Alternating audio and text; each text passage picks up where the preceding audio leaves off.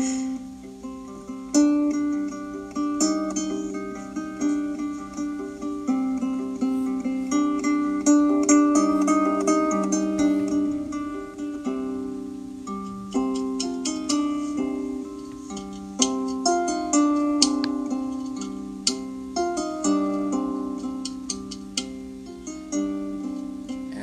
各位听友，大家好，欢迎继续收听阿曼达的节目《世界在你耳边》。那今天呢，我们要来聊一个呃美好的旅游目的地哈，也是经常出现在一些呃风光片儿里面的，呃希腊啊，那个就是大家都非常神往，无论是它的这个呃。度假的这个风风景啊，还是说对于它的传统的文明？那今天呢，我我请来的这个嘉宾啊，是好朋友呃，Christina 热爱旅行哈。那他现在呢是其实在一个知名的制药企业工作啊。啊，大家好，我是 Christina，嗯，很高兴在这里跟大家有个交流。那 Christina 哈，因为为什么找你聊希腊？因为你最近刚去了，对吧？对的。然后，然后呢？咱们不聊那个打卡圣地 桑托里尼岛啊，咱们聊点比较有文化的那个克里特岛，对吧？我相信这个可能是呃去的人相对比较少一点，嗯，那那当然首先有一个忠告哈，就是要去就不要像 Christina 这样在大冬天去希腊，对吗？是的，是的。你先讲讲这个在在。冬天就是旅程上有没有一些不好的遭遇啊？就是会有一些麻烦，对吗？嗯，呃，如果冬天去希腊呢，那么好处肯定是人比较少了，很多的景点可能不需要排队。但是呢，可能有一点的问题是说，它很多的景点呢，它都会很早的关门。嗯，那最早的可能会到两点、三点都是有可能的。下午就关门了，就半天儿。嗯，是的，是的，是的。呃，然后呢，另外呢，它的天气呢也会比较阴晴不定。看心情吧，有的时候下场雨就会非常的冷啊，有的时候又是阳光普照啊，所以呢，这个可能是会受到影响。当然呢，另外一方面，它为了吸引游客呢，可能有些就是景点它的这个门票会打对折，嗯啊，这也是一个好消息，实惠。啊，对啊，那这样的，呃，你去了就是遇上了几场雨，对吧？那个，呃，希腊冬天的温度大概平均有多少？呃。其实我走之前的时候专门去查了一下，其实也就十度左右，有的时候是十五度。嗯，然后我觉得还行，所以我穿的当时是一件薄的羽绒服，啊，但是呢，它是不是有点像中国南方的天气？就是一下雨是湿冷的那种。是的。是的，是的，嗯嗯，然后呃，当时去帕不要告诉我你在那儿买了个大鹅什么的，倒没有啊，但是确实后来买了一件衣服，嗯。呃，而且当时就特别想念中国的这个方便面，热气腾腾的方便面。啊，就是饮食上并没有给你带来特别好的体验，是吗？啊，其实有没有美食？呃，其实美食也挺多的，尝了比较几个典型的，比如说啊，它的沙拉这它典型的，因为整个这个地中海的饮食认为是比较健康的嘛，所以我一定会去尝一尝。然后呢，另外它有个叫 Moussaka 的，其实有一点点像意大利的那 lasagna，但是呢，lasagna 是大家都知道是千层面，嗯，但是它其实就是一层啊，一层面，但是非常的 creamy，非常的 fat。好吧，你看，这是一个做健康的企业出来的人哈，对这点特别在意。哎，说到这个千层面哈，其实我们也提到，因为感觉是受意大利的影响，对不对？包括我们之后谈到历史，其实在这块儿它是有一个纠结的。为什么？可能通过战争，通过文明的传播，所以这个饮食也在传播。包括我之前讲到，在嗯克罗地亚，我也吃到了一种他们当地的食品，就是跟这个拉扎尼亚非常像，但是它也有一点变体，就是里面我们吃拉扎尼亚就是这个。cheese 的味道很浓，对吧？是的，嗯，然后但是在克罗那个克罗地亚的那个呢，它就里面有点酸酸的，而且它里面的面就不是那种像意大利的千层面，它有点像咱们吃的那个米皮儿那种感觉，你知道吗？所以就是说明当时的意大利或者是当时可能威尼斯文明传播的还挺广的，然后再到各地被改良哈。对对对对。那那说到这一点，就是可能就是我们要呃书归正传，谈克克里特岛，克里特。岛啊，那先说你怎么会选到这么一个小众的地方？之前是读了一些书，会对你有影响吗？嗯，是的，是的。我当时之前呢，去希腊之前，其实我对这个地方是非常神往的。啊，之前呢，当然了，也因因为看过很多的路书啊、图片啊，觉得非常美，而且之前非常喜欢啊希腊的这种神话啊等等等等。那但是呢，大家都知道希腊的神呢有很多位，据说哈有三百多位。嗯，那么要搞清他们之间的关系呢，其实是不太容易的。哎，你知道吗？其实不多了。古埃及你知道有多少位神吗？两千多位。啊，好的。好，那咱们三百多位哈，那你怎么搞清楚？对，所以我之前就读了，就是之前其实读过这个希腊神话故事，但是呢，我就专门找了一本希腊这个历史的简史，先读了一下，这样大概有个概念。其实主要记住十二位主神就够了，他们之间的关系搞清楚就够了。基本人的吃喝拉撒都管了，对吧？对，因为希腊的这个历史呢，其实它有很长一段，可能它并没有这个历史的一个记载，它很多跟它的神话故事是交织在一起的。嗯，有的时候你觉得它可能是真实的历史，有的时候你又觉得它可能是神话故事。比如说像这个，呃，荷马史诗，呃，《伊利亚特》和《奥德赛》，其实当时的那个考古的。当时发现麦西尼这个古迹的这个，他一个考古学家，嗯，当时呢，他对就是荷马史诗特别的痴迷，就觉得肯定肯定肯定有，哎，有这个真实的存在，所以他后来发现了阿伽门农的这个黄金面具，虽然后来证明那个面具其实不是阿伽门农的，但是确实证明了这个麦西尼古城的存在。嗯，然后呢，呃，当时呢，那个。就把这个历史往前推了大概二三百年，所以然后你就会发现，其实你要找到这些追根溯源，找这些童话或者是它的遗迹，是要去这个克里特岛，对吗？嗯，对，因为当时有一句说法是说，呃，这个。欧洲的发源地是在希腊，希腊的文明的发源地是在克里特岛，就是行程上会比较顺吗？因为可能你第一站还是到雅典，然后是怎么坐船还是坐坐飞机，怎么到达这个地方？嗯，其实整个行程呢都受它冬季淡季的影响，所以因为很多会选择去坐船，但是在冬天的时候，它的船的航班特别的少，而且它船很慢，所以慢的要一晚上或者一个白天怎么样？那么行程整个就是不是那么顺。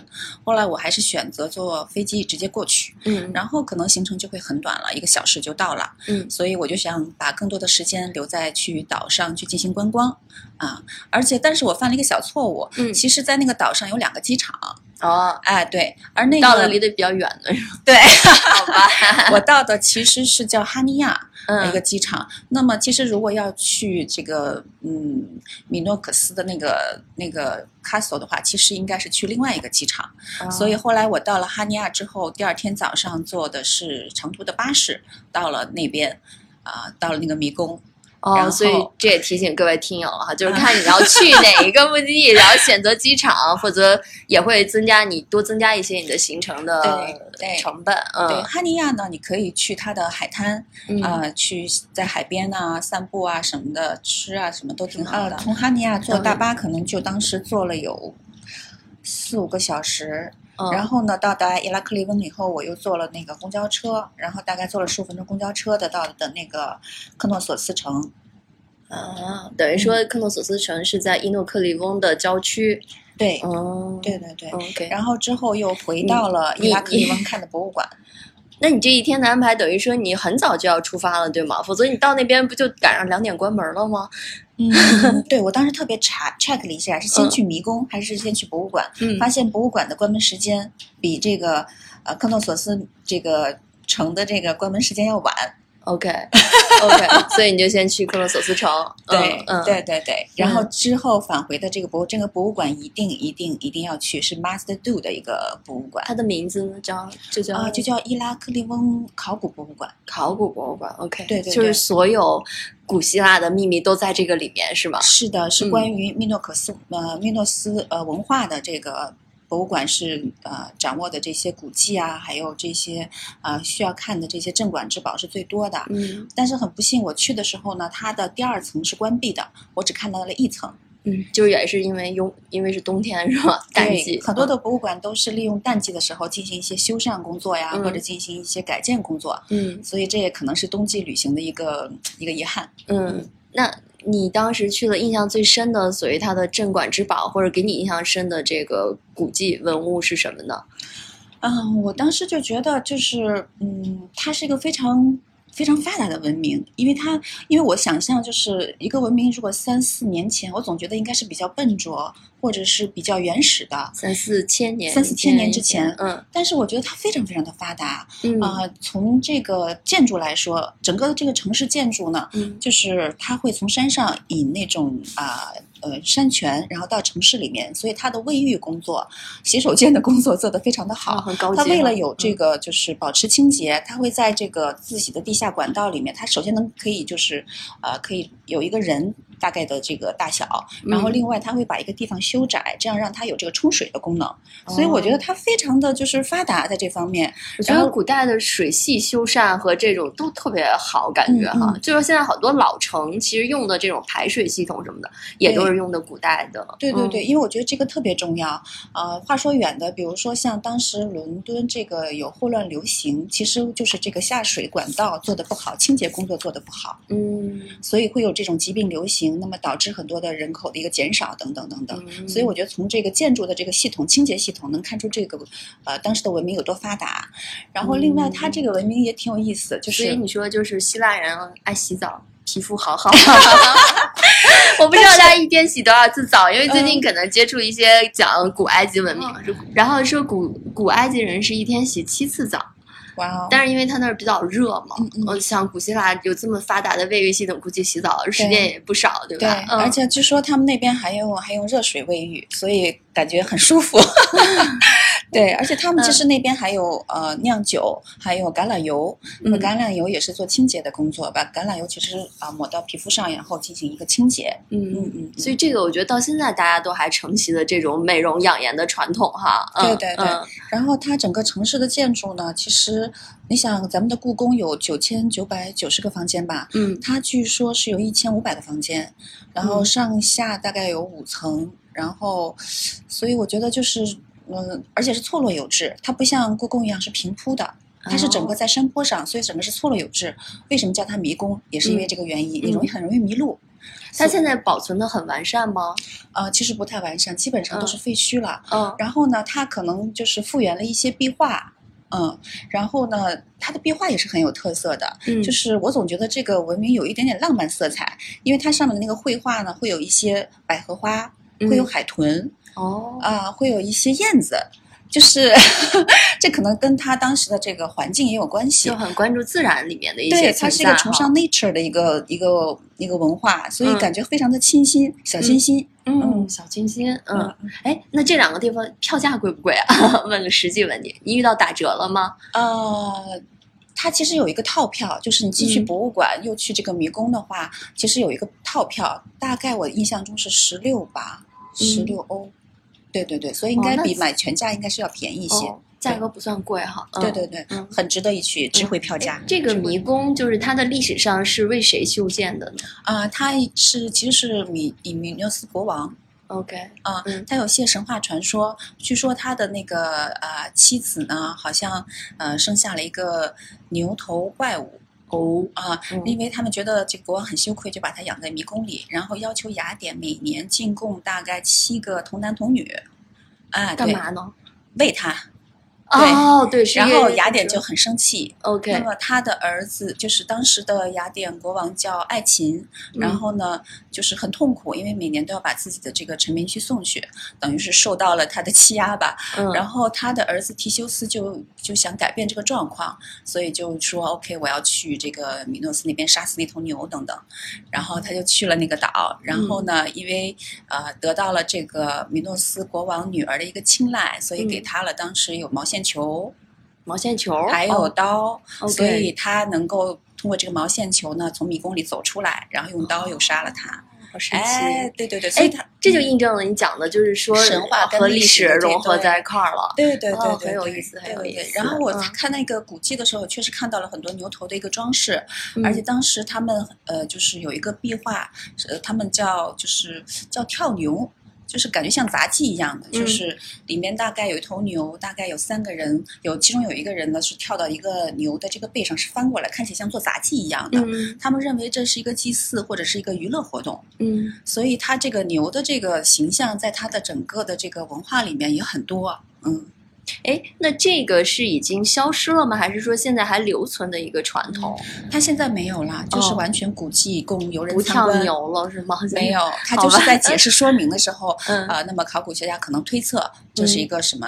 呃，什么一个仪式？嗯，但是很多其实还是未解之谜。嗯，包括它的文字线性文字 A，其实并没有被破译。啊，那么他们也是推测这个文明为什么衰落了。一个是说迈锡尼人大概入侵了这里，还有另外一个是另外一个岛当时一个火山喷发。嗯，啊，所以可能造成了这个文明的衰落，就像庞贝古城一样被淹。对，OK，这是一个猜测。嗯，然后呢，另外就是其实这个，嗯，因为克里特岛其实是希腊最大的一个岛。是爱琴海最大的一个岛，非常大。嗯，那么呃，当时它的有一个地理位置非常的重要，所以这个国王当时有一个非常强大的一个海军力量。啊，他们所谓的海军，其实可能还会抢货船啊，来来往往的货船啊，什么都去抢。海海军兼 海盗是吧？对，但是当时他们就是为了生存，所以生存是所有的正义理由。嗯，所以当时其实它整个的文明非常的强大，整个在这个爱琴海领域都是属于非常强大的。哎，那就是走出了博物馆，你在这个古城大概待了多久？有没有遇到一些现在今天你看到的这个古城里有意思的事儿？呃，这个古城呢，其实我逛了逛哈尼亚的那个 Harbor，它有一些海事博物馆，然后那个海边有一个非常呃显著的一个灯塔，因为其实哈尼亚它这个地理位置很重要。当时有一个呃呃海事博物馆，主要讲二次世界大战。哦。啊，二次世界大战，德国呢想在这边做一个就是空降的一个战役，想把这个岛拿下来，因为它战略位置太重要了。他们虽然后来占了这个岛，但是。他们也损失了很多的空军，嗯，哎，所以当时这个地理位置很重要。然后有一个海岸线，你可以漫步到那个灯塔去，嗯，景色非常非常的美。然后旁边有很多很多的餐厅，可以吃海鲜，嗯。然后呢，呃，我当时其实随便选了一家，然后也尝尝他们的那个海鲜。然后呢，最后的时候呢，他上了一个酒叫 Ricky 吧，我不知道这个当时的说法对不对，就跟白酒一样，完全酒精度非常高的。然后就是当地特色嘛，所以专门点了。对我点了嗯，OK，嗯，对对对，但是喝下你可能非常非常的解乏，这可能就是当地人酒量不错呀。这个饮食也要体会一下当地的嘛。但它是单点一一小杯是吗？还是因为这种烈酒一般都是一小盅嘛？对，它是一小盅，然后给了你一个杯子啊，对对对，然后完全就像中国的白酒一样，高度白酒一样。那个酒店很不错，酒店是嗯。它是这样的，它那个地板呢是希腊式风格的这个地板，但是它所有的设施是非常先进，酒店也非常新，所以应该是我这次旅行住的最满意的酒店。希腊式风格的地板长啥样？就是那种花纹嘛，哦，很传统的那种工艺，精雕细刻的那种。对对对对，但是它设施又很新。哦。但是呢，正当我非常开心的时候呢，它就是呃第二天早上的时候，它突然全程啊。就是我突然就停电了，因为我打算洗澡要吹头发，它突然就停电了。好吧，然后我说怎么回事？正想给他就是点个赞啊什么之类的，后来我就给他们对 reception 打电话，嗯，然后那个 reception 咚咚咚就跑上来说非常不好意思，嗯，说那个这个停电了是因为他们在砍树，嗯，因为在冬天的时候要给树剪枝。OK，但是我就不明白为什么剪枝还要全程停电。他说可能会电力不足，对对对剪枝的工人来说有点危险，所以他们要把这个区域都停。这什么逻辑？然后我说要停多久？他说 couple of hours。我说啊，OK，停电干什么呢？只能出去溜达溜达了，脏着就出去了，脏着出去了。嗯，其实克里特岛呢，它整个就是有很多的山，又面海，然后景色也各异。但是呢，整个的哈尼亚和伊拉克利翁呢，其实是在一个平。原上就那一带其实都是个平的，如果是靠海边 harbor 那块儿的话，其实有很多的老房子，但是有很多老房子，我觉得就是呃在修缮，没有在使用。然后呢，其中有一个咖啡馆，我觉得就是挺逗的，他把它像是一个大的一个船屋改成了一个咖啡馆，既可以用餐也可以喝咖啡。然后它面面对着那个 harbor，所以景色还是非常漂亮的。然后虽然是冬天，但它放了很多煤气炉在外面，所以倒不会觉得冷，就一边烤着暖一边看海。对。对，可以在那儿发呆个一小时也没有问题。哎，这很棒，这个很容易找到吗？还是说你还记得它名字吗？啊，名字记不得了，但是它是如果你要去走到灯塔必经的一个地方，必经的一个咖啡馆。嗯，而且那个里面都有也有很多的这个希腊帅哥。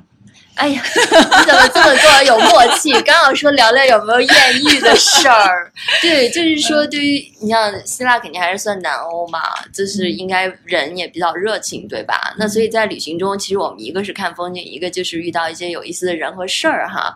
就是你在克里特岛，感觉民风怎么样？有没有遇到一些有意思的人啊？行的，但是我当时是在它的啊天空之城，就是当时它有大概啊。六个修道院，天空之城在什么位置？嗯，它应该在希腊的北部哦，就完全不是在克里特岛上了，是吗？对对对。哦，当时因为战争的这个原因呢，所以很多的修道士为了躲避迫害，嗯，他就像在石林的上面修了修道院一样。哦。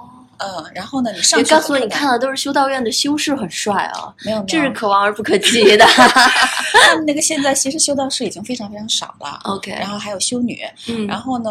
呃，我其实当时问了一个不太好的问题，因为我看到还有车，还有他们现在修了电梯。我说他们是不是因为到，比如说早上 早上工作上去，然后会有下班，然后那个被鄙视了？你这是问对被鄙视了。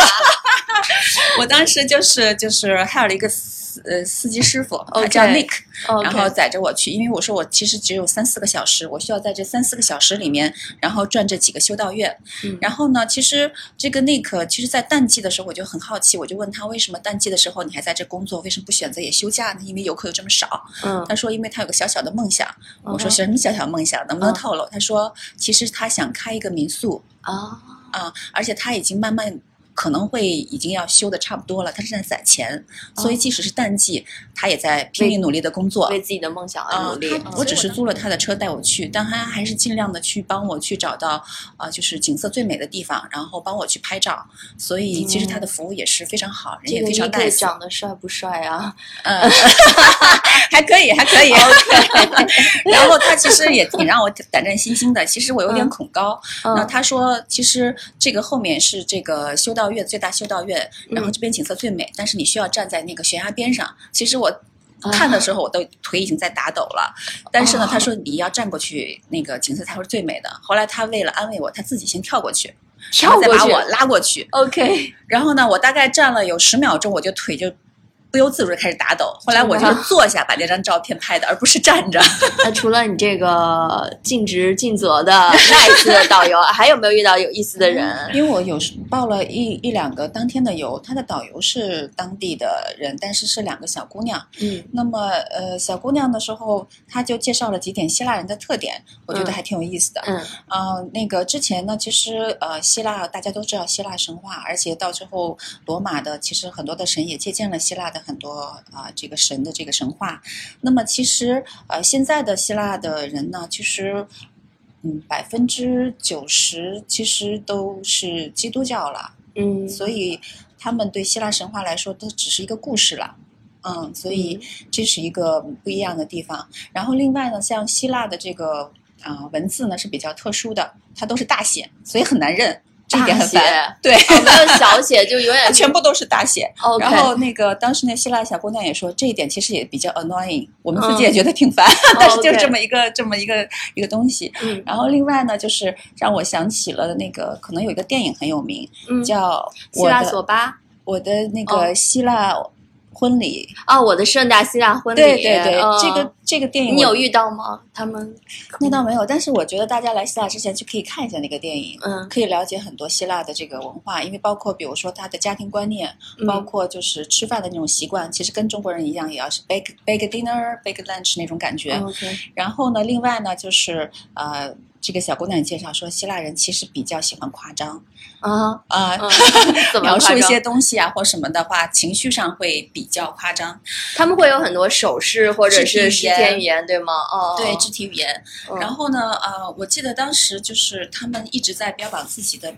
民主，呃，democracy 啊，什么什么之类的。我当时在那边去旅行，听到最多的一个就是他们介绍他们的这个大理石，嗯哼，然后另外介绍他们的民主。但是有个有意思的，其实是我的那个当时酒店那个前台，嗯，我当时住的那个酒店比较老，然后它的那个墙上呢有壁画，都是被玻璃遮起来的。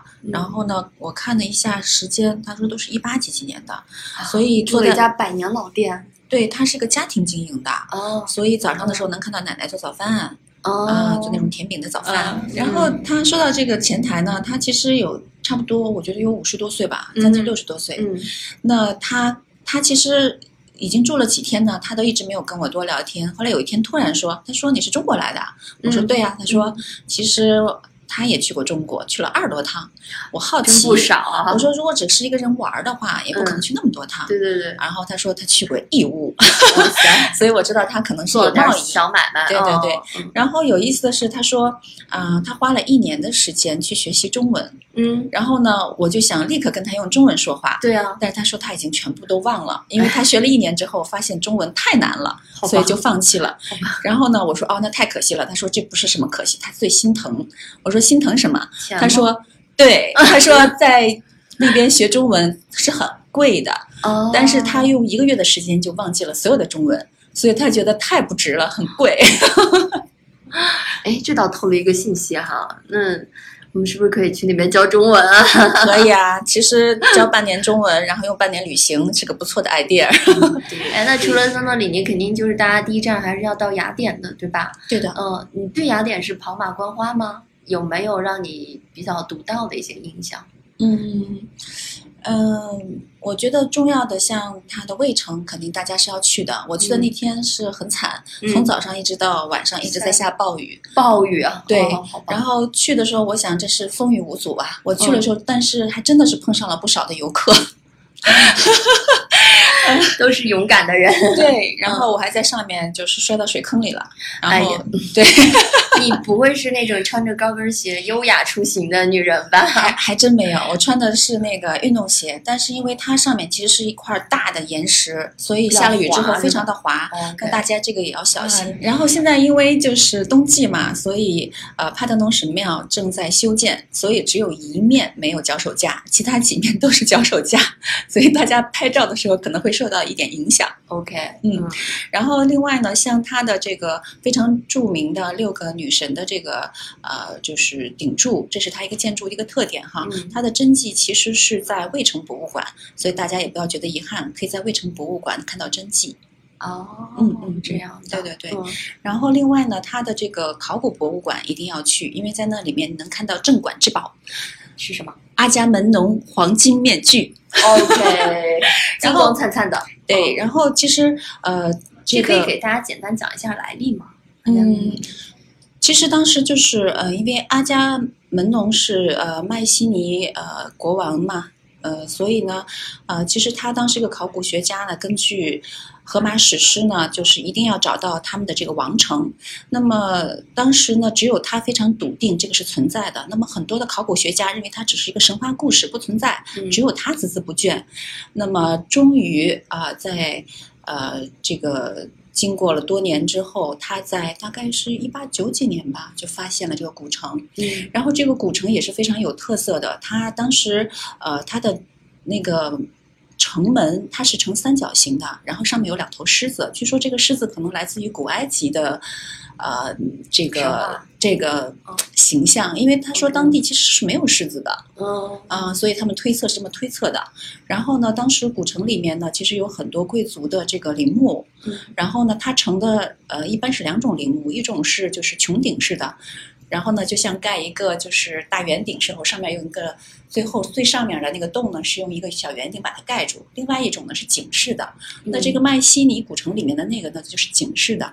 然后大概有很多，大概几十个贵族的这个陵墓，他们就是在里面发现了这个阿伽门农的这个黄金面具。虽然它其实不属于阿伽门农，嗯，但是现在还是叫这个名字，还是叫这个名字，因为考古学家当时太激动了，觉得他发现了这个，因为他。很期待去找到，所以他就发了个电报给当时的希腊，呃，国王就说：“OK，我找到了，这是阿伽门农的黄金面具。”但是后来其实发现不是，因为它比阿伽门农的时代早二三百年。嗯嗯。然后另外一个一定要去他的考古博物馆看他们的这个雕塑。OK，因为大家经常有时候看到一个比喻说，呃，如大理石般的肌肤。我觉得如果你想。真正的看到或体会到什么叫大理石般的肌肤，你一定要去考古的博物馆去看他们的这些雕塑，非常非常的美。所以到希腊看见考古俩字儿就进去，对吧？哎，啊问点世俗的，嗯，啊，对，第一个问题，希腊帅哥帅不帅，美女美不美 啊？然后就是各个地方你会感觉有没有不一样？嗯，然后第二个问题，希腊酸奶好喝不好喝？啊，那我先回答第二个吧。嗯，好好的。呃，希腊的酸奶，我觉得其实跟咱们国内喝的酸奶最大的区别就是它非常的稠细腻。但是跟我们现在叫的希腊酸奶，你觉得还是有差别吗？就比如我们现在也所谓有一些品牌在做希腊酸奶，和你去当地喝一样吗？我觉得不一样哦，不是也挺稠的吗？它非常稠，非常的细腻。然后因为当地其实非常盛产这个橘子树，你在街头就能看到无数的橘子树，嗯，然后随时的掉落在地上，然后配上它的这个橘子酱，吃的非常非常的美味啊。大家可能经常会配的是蜂蜜，但是我建议你配一下橘子酱。非常的香，然后至于呃刚才 Amanda 说的这个帅哥的问题，我觉得其实还是挺多的。他们整个的五官呢，非常的立体，像希腊古希腊的大理石雕像一样英俊俊朗的面庞，有吗？有有有有有有，OK，有有有。好，这些在打动一些那个美女听友哈。当时在雅典去过一个它比较有名的利口酒的一个酒吧，那么据说它也是开了很久的，大概里面有上千种的利口酒，然后呃有玫瑰味的，女孩子很喜欢的，然后呢，甚至它也可以帮你去调，所以那个酒吧也可以值得去，它就在卫城的边上。啊，然后里面有很多帅哥美女，可以体会一下啊当地人的夜生活。其实我当时是跟我的就是当天的遇见的那个团友一个小姑娘一块儿去的。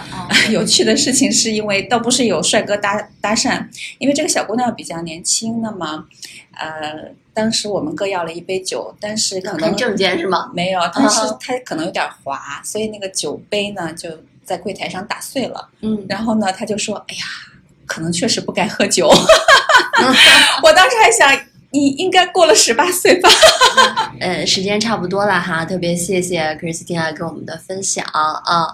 那所有经验我觉得都特别棒啊，除了就是时间点上，但是可能听了他这个冬季希腊游也可以让大家有一个准备，就是如果你真的淡季去，你有一些什么样的呃。福利啊，对比人少啊，或者怎么样，但是也有可能你你会错过一些东西，有一些遗憾。那我们可能还是根据自己的这个时间安排哈，可以去美好的希腊体验一下。嗯，那谢谢 Christina，各位听友，我们下期节目再见。嗯，再见。